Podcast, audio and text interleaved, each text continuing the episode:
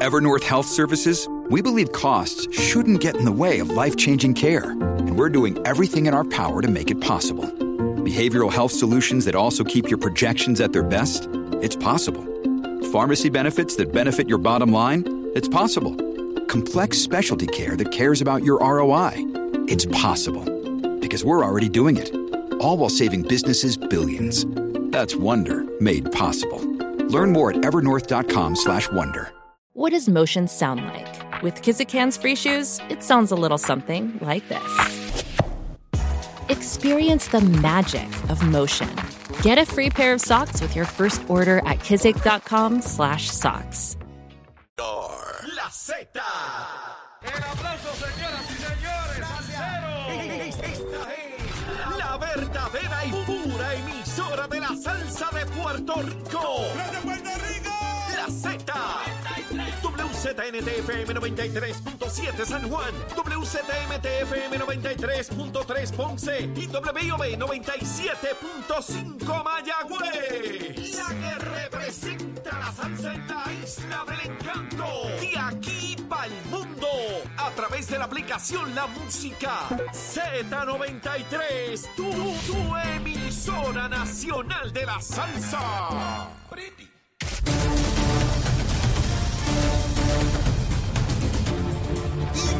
regresamos aquí a Nación Z Nacional, mi amigo, ya comenzando la segunda hora, mi hermano. Todavía William Villafañe no ha llegado.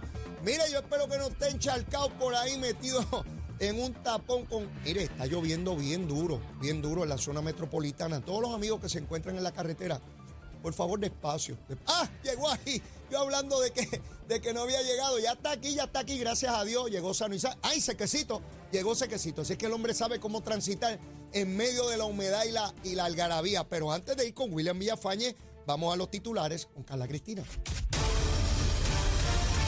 días, soy Carla Cristina informando para Nación Z Nacional en los titulares a solo horas de que culmine la cuarta sesión ordinaria del cuatrienio, llega a su fin hoy con alrededor de 40 nombramientos pendientes de acción. La legislatura le da nuevo respiro a varias medidas que habían sido derrotadas. Ayer la Cámara aprobó la reconsideración de una medida sobre el acoso callejero, mientras que el Senado avaló la reconsideración de las piezas legislativas relacionadas al nepotismo y las vacantes de alcaldes. De esta manera, las tres piezas legislativas permanecen vivas hasta la próxima sesión que comienza en enero. Por otro lado, las expresiones del gobernador Pedro Pierluisi de que no firmará las medidas que buscan, entre otras cosas, cancelar el contrato de la compañía Luma Energy cayeron como un balde de agua fría en la legislatura.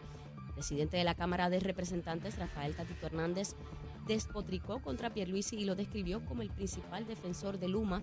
Esto luego de que el mandatario dijera que el primero de diciembre vamos a tener a Luma en el país, mientras la Junta de Control Fiscal advirtió al gobernador y al liderato legislativo que aprobar e implementar las medidas sobre el contrato con Luma violentaría los planes fiscales certificados y la ley promesa. En temas internacionales, el presidente ucraniano Volodymyr Zelensky hizo hoy un llamado ante la cumbre del G20 para que los estados ayuden a restaurar la paz en Ucrania y pongan fin a la guerra de Rusia.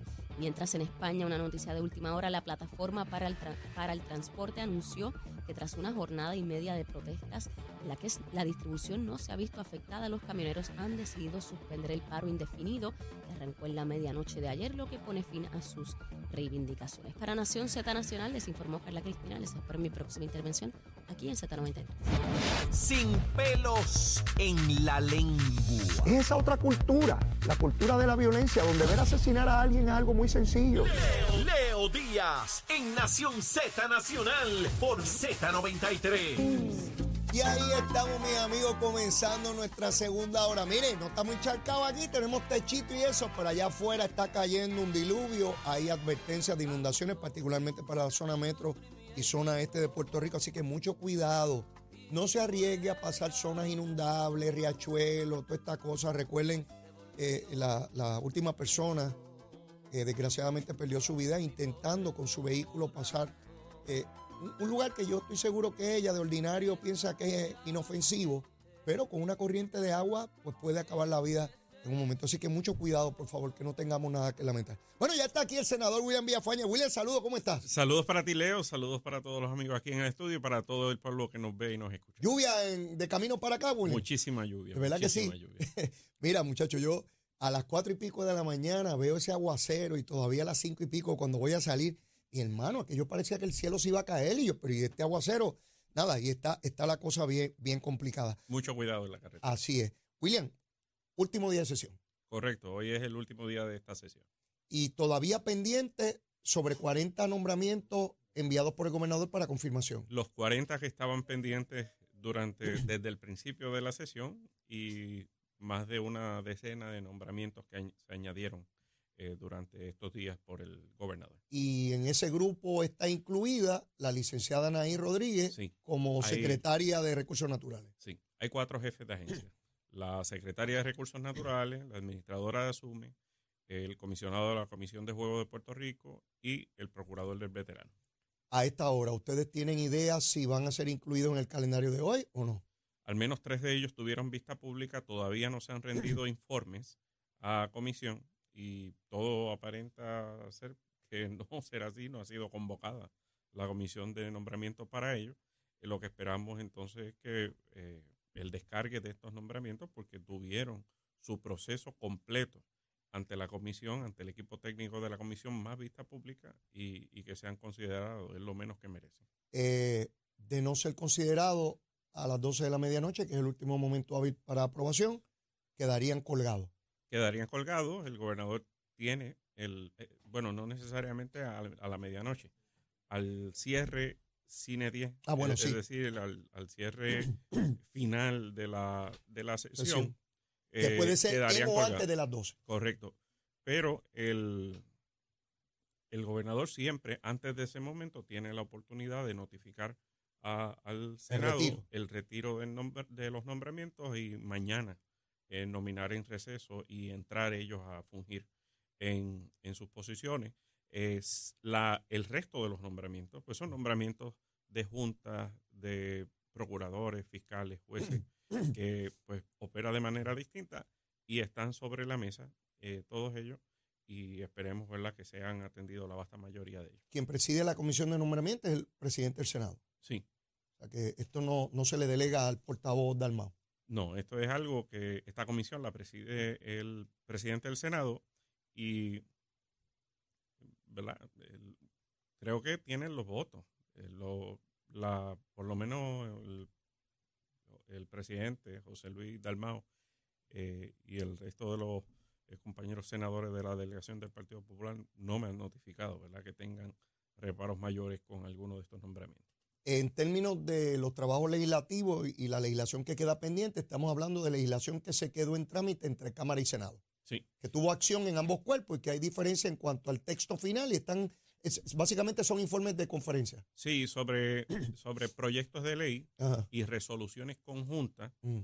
eh, solamente se pueden atender aquellas que fueron aprobadas en ambos cuerpos, pero, eh, y entonces, pues, si hay algunas con las que el cuerpo de origen concurre, Mm. es decir, dice, mira, no tengo problemas con las enmiendas que tú eh, le, le pusiste la medida, a veces, entonces, como hay otras, eh, dicen, no, espérate, tengo reparos a las enmiendas que tú planteaste, vamos a crear un comité de conferencia deciden si crean comité de conferencia, se sientan e, in- e introducen las enmiendas que de consenso y entonces pasan la medida y luego es que va entonces a mano del gobernador. En cuanto a lo demás, que son, por ejemplo, las resoluciones de cada cuerpo, Ajá. pues eso sí lo pueden seguir, Claro, seguir viendo. claro.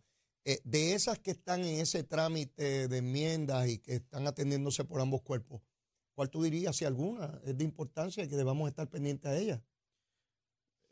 Bueno, tenemos eh, varias medidas eh, que, por ejemplo, hay una que es de, de mi autoría, fue un proyecto por petición, principalmente para alguaciles y empleados de la rama judicial, que ellos no se les ha eh, reconocido el derecho a, a poder eh, autorizar el retiro de, de sus eh, cheques, de sus pagos, el, el retiro de una cuota a una asociación, a alguna algo- agrupación de que ellos voluntariamente accedan a, a estar. O sea, yo soy uno de esos empleados y no puedo pedir que se haga ese descuento a esa organización que yo pertenezco. Exacto. Y, y- y eso se les reconoce a Con- funcionarios con- de la rama judicial. Con tu proyecto, pues se igualan y ellos también tendrían esa posibilidad. Sí.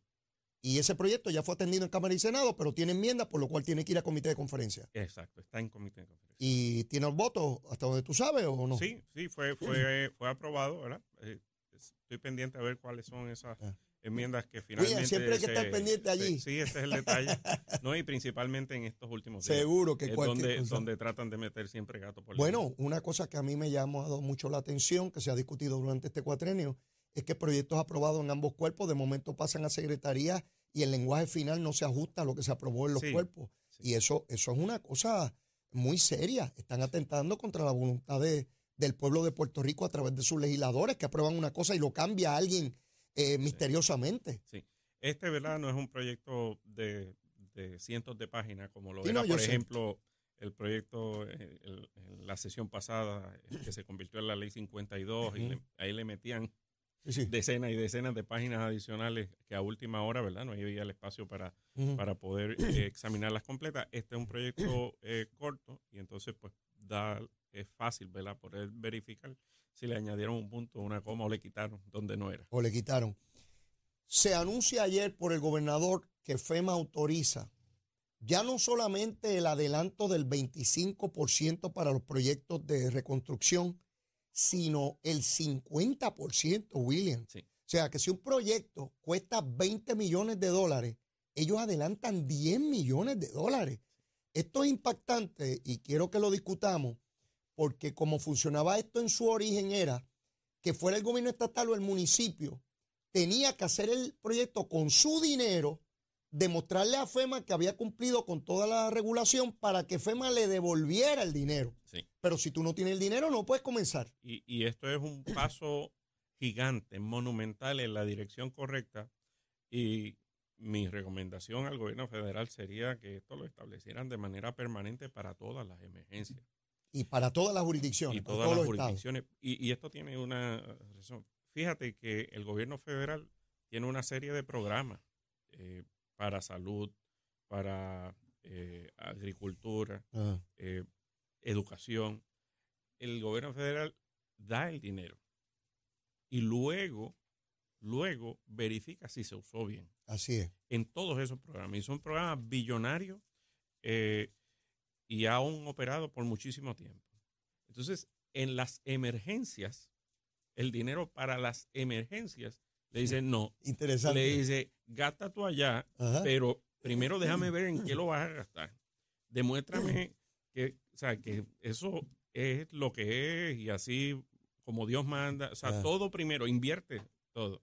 Y entonces el dinero te lo da después de que ya tú lo has construido, gastaste Cuando el no hay dinero. emergencia, te da el dinero. Y cuando hay emergencia, que tú puedes haber quedado devastado por incendios Sí. forestales, por nevadas extraordinarias, eh, por tsunamis, por huracanes, por volcanes como en Hawái, Torna- tornado. tornados. Entonces, al revés. Entonces tú, que estás devastado, tienes que buscar los chavos que yo te los reembolso después. Sí, es, es- ¿verdad? es irónico, pero Ajá. es nuestra realidad, es la realidad de la nación. Y creo que el presidente, ¿verdad? Que dé ese paso, Ajá. o el Congreso, que dé ese paso de cambiar eso, eh, va, va a ser una gran aportación a la nación, porque no es solamente Puerto Rico. Puerto Rico, ¿verdad? Hemos sufrido un discrimen particular por ser territorio, pero cuando uno repasa eh, el huracán Sandy, el huracán Sí. Katrina y todas estas eh, situaciones que han ocurrido, pues ciertamente pues, eh, se, se torna difícil. Entonces, aquellos estados que tienen unos fondos de emergencia eh, sustanciales, multimillonarios, son los que mejor pueden entonces paliar la situación. Eh, para los municipios, particularmente, que están en un estado depresivo, eh, casi el 40%, si no más de ellos, esto debe representar un ani- alivio inmensísimo para las distintas obras que tienen que llevar a cabo. Veo que una de las cosas que todavía tenemos graves problemas es la mano de obra, William. ¿sí? Y se señala que particularmente para los proyectos pequeños, tú sabes lo que es tener el dinero, pero entonces no tienen los carpinteros, los albañiles, el, el- el personal, porque cualquiera no es albañil, yo no me puedo poner a, a empañetar una pared porque yo no sé hacerlo. O sea, esto no se trata de, de reclutar a cualquiera que va por la calle, tiene que tener un adiestramiento y un conocimiento especializado en, en esas áreas, porque no es solamente hacerlo, hay que hacerlo bien. Esto no es un empañetado en casa que yo tiro a lo loco, allí voy a la ferretería y lo tiro.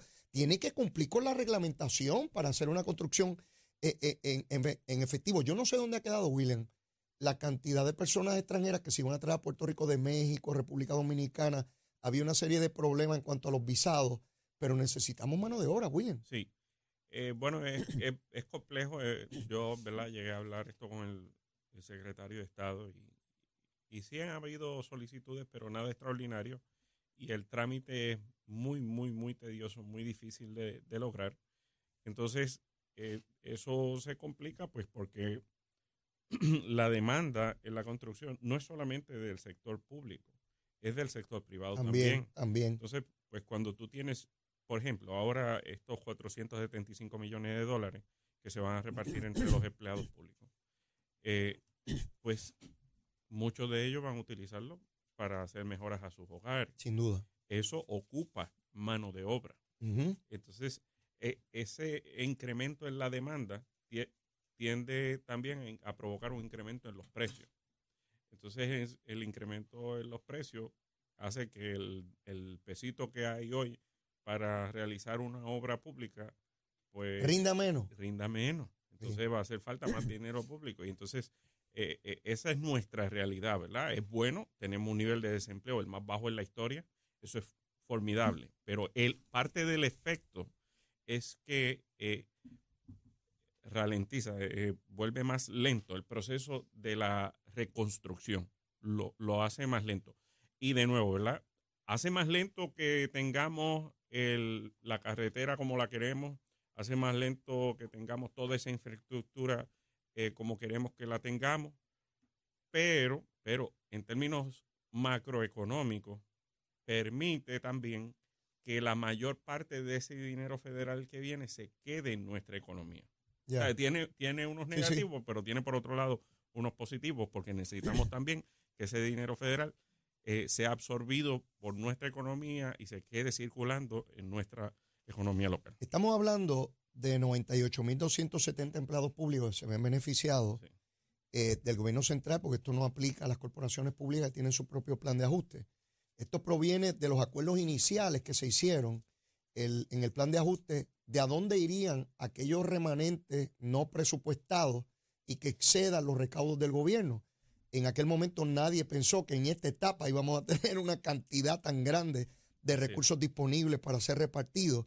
Y me llama la atención cómo la Unión de Servidores Públicos Unidos, USP, sí tuvo la visión de firmar ese acuerdo y hoy son los que más se benefician porque sus integrantes podrán tener, William, hasta 11.360 dólares. Sí, y eh, eh, bueno, porque no, no se pusieron a politiquear. Así es. O sea, hubo uniones que lo que hicieron fue politiquear con, con el asunto.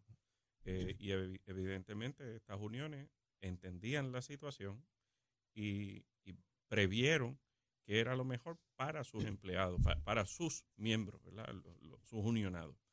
Y, y aquí eh, hubo un proceso donde el andamiaje público, incluyendo los empleados públicos, tuvo que ajustarse el cinturón.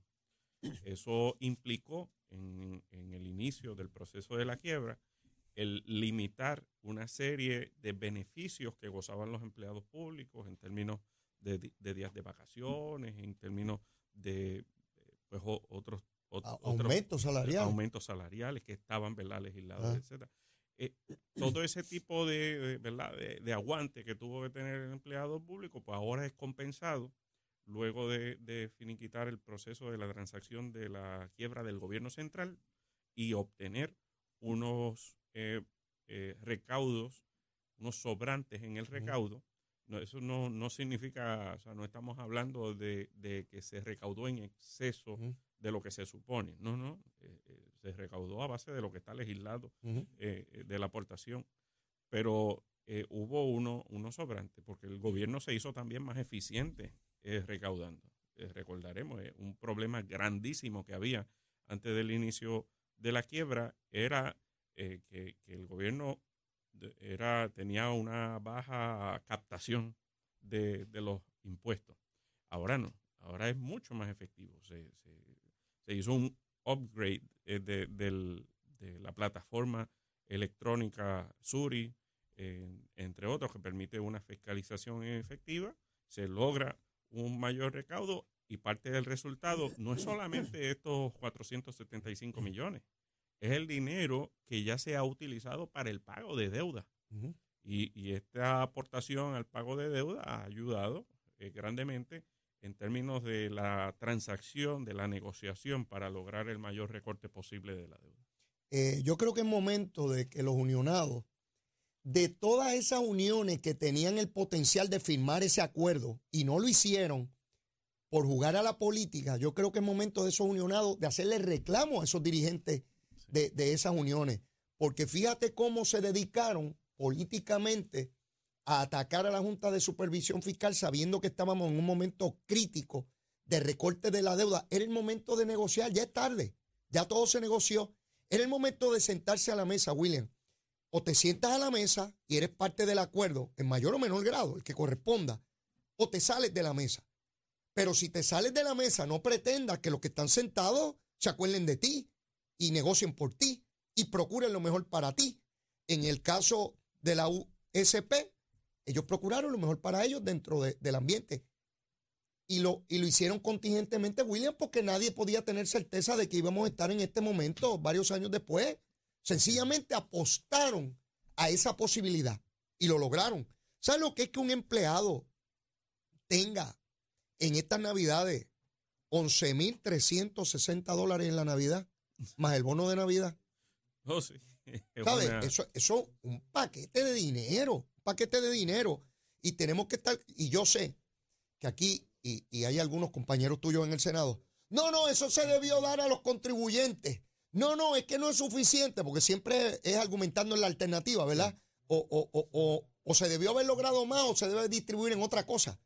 Algunos compañeros tuyos que no se ponen de acuerdo ni en unas reglas de, un, ni de los artículos de un reglamento de partido, ni de una fecha por una No se pueden poner de acuerdo en eso, pero van a repartir millones y millones de dólares del gobierno de Puerto Rico. y tú los tienes allí. Tú los tienes sí, sí. Eh, pero, eh, de nuevo, ¿verdad? Este, esto es parte del proceso llevado a cabo. Esto es un éxito para la administración. Es un logro significativo. Eh, Leo, nosotros acabamos de pasar una de las quiebras o la quiebra más grande que se ha llevado a cabo en territorio americano. Así está caracterizada, la más grande. Y, y salir con, ¿verdad? con un nivel de éxito. Y tenemos que categorizarlo de esa manera, porque no podemos pasar de perspectiva dónde estábamos hace seis años. Estábamos en una de las condiciones más críticas, más caóticas, que gobierno alguno, que pueblo alguno haya tenido que superar en, en dentro de territorio americano. Y luego de eso, eh, tenemos eh, superávit por eso se está distribuyendo esta cantidad entre empleados públicos. Se hablaba, hasta Alexandra Lúgaro hablaba en aquel entonces de que había que despedir empleados públicos. No se despidió ni un solo empleado público. La Junta abogaba por recorte de jornada y por despido de empleados públicos. No se recortó las jornadas ni se despidió empleados públicos. Hablaba entonces de recorte a las pensiones. Así es. Y no se recortaron las pensiones. Al contrario, se aumentaron los salarios se está reclutando, el mayor reclutamiento de, servidores públicos, específicamente policía, eh, eh, técnicos de emergencia, bomberos, en el área de seguridad principalmente, reclutando personal. Se han reclutado psicólogos en las escuelas públicas. Eh, todo, todo este tipo de dinámica se ha estado haciendo 200 mil personas que en aquel entonces no tenían empleo, por lo menos hoy tienen empleo. Eh, y, se ha aumentado el salario mínimo. En, el sector privado, un, eh, las, las quiebras han disminuido a una tercera parte de lo que era en aquel entonces.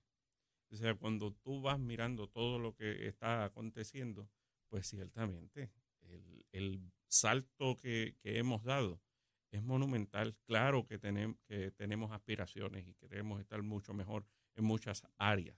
Y, y claro que hay mucho por reconstruir, caramba. Todas las calamidades que nos han tocado, ah. eh, tantos huracanes, terremotos, pandemia. las este, siete plagas de Egipto. nos tocaron todas. Ahora hasta, hasta pitones y caimanes aparecen por ahí a cada rato. Vi un eh, culebrón. esto, esto, eh, esto, eh, o sea, que no podemos perder de perspectiva nuestra realidad. Eh, tenemos, han sido unos tiempos extremadamente difíciles, pero estamos, estamos saliendo. El presidente de la Junta de Supervisión Fiscal hace unas expresiones en torno a lo bien que se está caminando en Puerto Rico, los recaudos y cómo se está saliendo de este momento difícil. Y eso compara cómo el gobierno federal ha, ha empezado a flexibilizar o sea, de, 25% que comenzó adelantando para los proyectos, ahora el 50%, te está enviando el mensaje claro de que confía en lo que se está haciendo, de que confía en la manera en que el gobierno está manejando eh, eh, el asunto. Eh, vemos por otra parte el asunto de Luma, cómo, cómo va avanzando, cómo la propia secretaria de Energía de los Estados Unidos dice, hay un avance en esa área, que hay que caminar mucho, por supuesto, que, que después de la pausa quiero discutir contigo los cambios que parecen venir en términos de la dirección de Luma, que fueron cambios que exigió el gobernador. No perdamos eso de perspectiva. No, Wayne estaba ahí y hubo un momento en que el gobernador exigió hace meses, tiene que haber cambios en la gerencia de Luma. Y todo parece indicar que en efecto se van a producir y parece que con alguien que todos conocemos muy bien y que toda la gente de todos los partidos políticos le ha reconocido el expertise. Yo no sé si finalmente será Josué Colón, pero si esa fuera la movida es excepcional, porque yo estoy convencido que hay muchos sectores que van a mirar a Luma de manera distinta, porque van a tener un interlocutor fiable que les va a decir con la verdad de qué se trata, hacia dónde nos debemos mover, cuánto falta por mejorar, y estoy convencido que debe ser una pieza clave en la comunicación con el negociado de energía, que es una parte que a mí me ha venido preocupando que he discutido contigo aquí en el programa. Pero todo eso después de la pausa, mire, y la recomendación de almuerzo de William Villafañe en medio de este aguacero. Llévatela, chero. Buenos días, soy Carla Cristina informando para Nación Z Nacional. En el tránsito ha comenzado a reducirse el tapón, pero queda algo de congestión en algunas de las vías principales de la zona metropolitana, como la autopista José Diego entre Vega y Dorado, y más adelante desde Tuabaja hasta el área de Santurce, la carretera 165 a la altura de la intersección con la PR22 en Guaynabo, igualmente la carretera número 2 en Santa Rosa, en Bayamón, en dirección a San Juan, la PR5 en la salida hacia la PR22, también en Bayamón, la avenida Lomas Verdes entre la American Military Academy y la avenida Santa el expreso Valdeoriotti de Castro en algunos tramos en Carolina y en Santurce, el expreso de Trujillo, la salida hacia la avenida central en Río Piedras, las carreteras 176, 177 y la 199 en Cupey en dirección a San Juan, la autopista Luis Aferrén, un tramo entre Montelledra y el área del Centro Médico en Río Piedras, más al sur en Caguas desde el Sheraton hasta la confluencia con la 52 y la 1 y la 30 desde el puente sobre la 185 en Gurabo hasta también la intersección con la 52 y la 1 más adelante actualizo esta información para ustedes. Ahora pasamos con el informe